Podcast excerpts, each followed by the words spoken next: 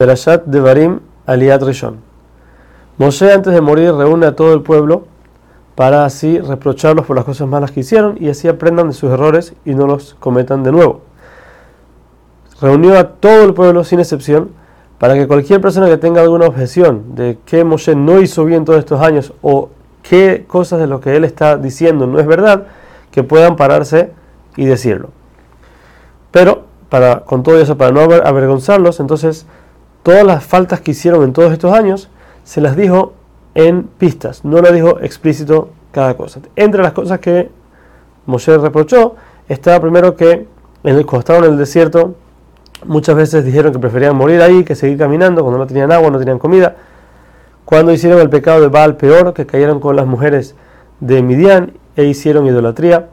El mar muerto, antes de que se abra, ellos no tuvieron confianza en Hashem y dijeron que los egipcios los van a alcanzar y los van a matar a todos, no confiaron en, que Hashem los iba a salvar.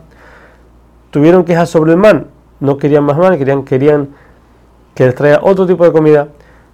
El problema de los espías, es la discusión de Korah y el pecado del becerro de oro. Moshe les menciona qué fue lo que causaron con estas cosas, porque el camino desde Har Sinai hasta la tierra de Israel era un camino de 11 días. Hashem hizo un milagro que ellos puedan hacerlo todo en tres días. ¿Para qué? Para que se puedan entrar rápido a la tierra de Israel. Pero como mandaron los espías y lloraron, entonces perdieron todo, eso y tuvieron que dar vueltas 40 años en el desierto.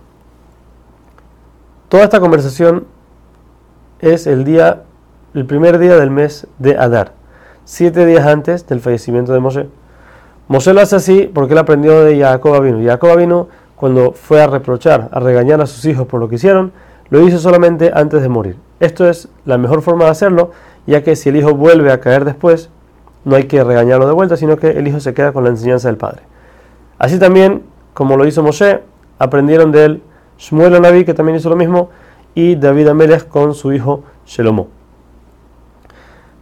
También Moshe esperó hasta, hasta derrotar a Sijón y a Og, como vimos en las peleas pasadas, para que el pueblo no diga que Moshe no tiene fuerza de pelear contra ellos y los está dejando a la deriva, sino que Moshe terminó y una vez que está todo calmado, entonces les habló.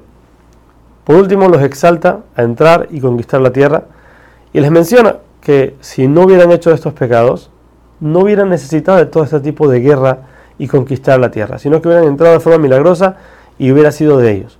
Se los dice para enseñarles que en el futuro, si se portan bien, también Hashem va a seguir haciéndole milagros y los va a salvar de forma milagrosa.